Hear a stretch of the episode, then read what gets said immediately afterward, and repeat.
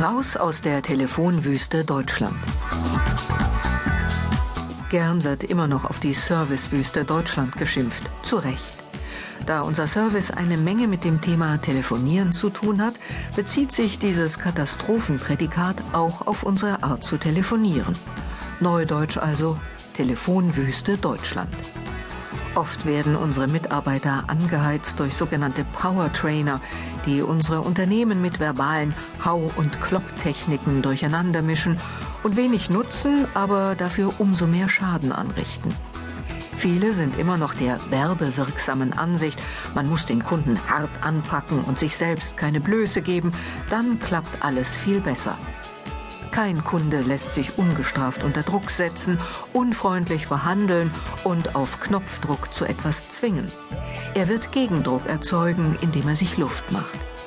Manchmal ist ein Telefongewitter reinigend, aber wenn es auf Kosten eines Gesprächspartners geschieht, ist es meiner Meinung nach nicht nur unprofessionell, sondern auch noch eine bodenlose Unverschämtheit.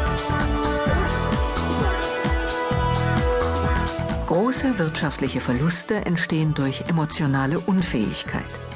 Das bedeutet, dass manche Menschen nicht mit anderen fair und respektvoll umgehen können und dadurch das Geschäft zum Platzen bringen.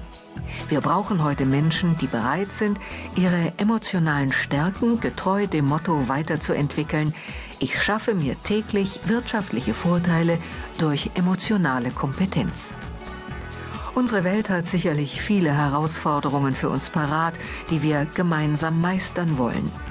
Das funktioniert allerdings nur, wenn wir endlich aufhören, aneinander vorbeizureden und lernen, wirklich miteinander zu sprechen, sodass beide Seiten sich verstehen. Das beste Kommunikationstraining findet mit andersdenkenden Menschen statt. Da können wir lernen, uns die Welt durch die Brille des anderen anzusehen. Hinzu kommt der Faktor Angst. Viele Menschen fliehen vor dem Telefon. Allein der Gedanke an das mögliche Nein des Kunden erzeugt Unsicherheit, die sich in feuchten Fingern, Schweiß auf der Stirn oder im schlimmsten Fall sogar Inaktivität äußert. Das Telefon ist ein Instrument für unser ganzes und ganzheitliches Leben. Im Mittelpunkt steht die Übermittlung von Informationen.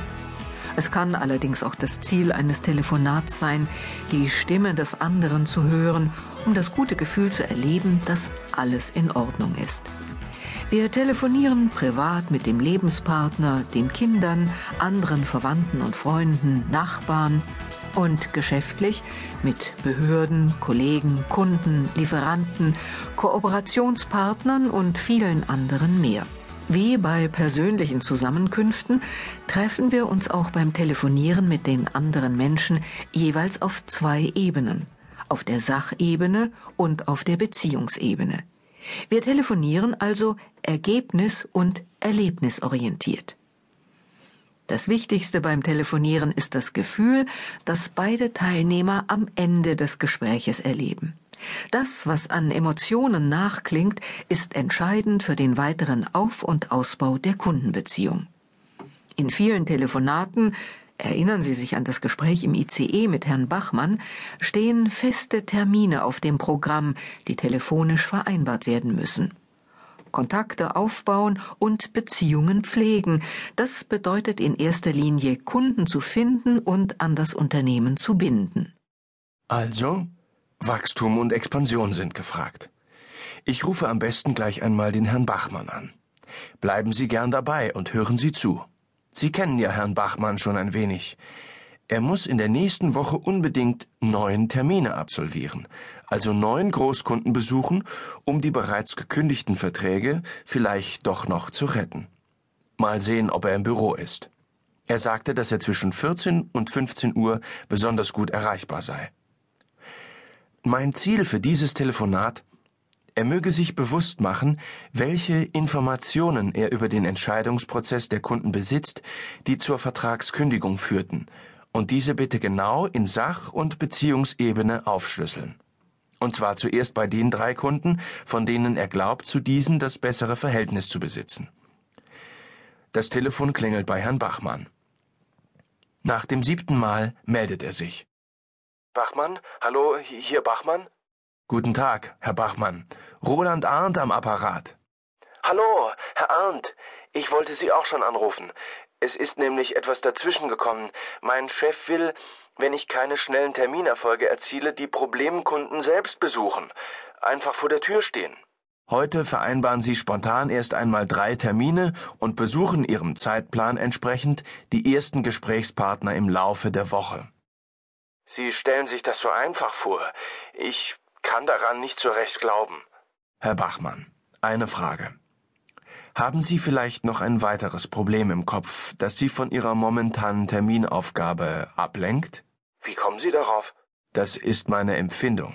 Ich habe im Laufe der Jahre gelernt, mit den Ohren zu sehen. Ihre Stimme vermittelt mir Ihre innere Stimmung wieder. Ich darf doch so offen sein. Klar, schon.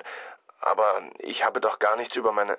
Also, ich meine, ich habe doch gar nichts gesagt. Sie treffen den Punkt.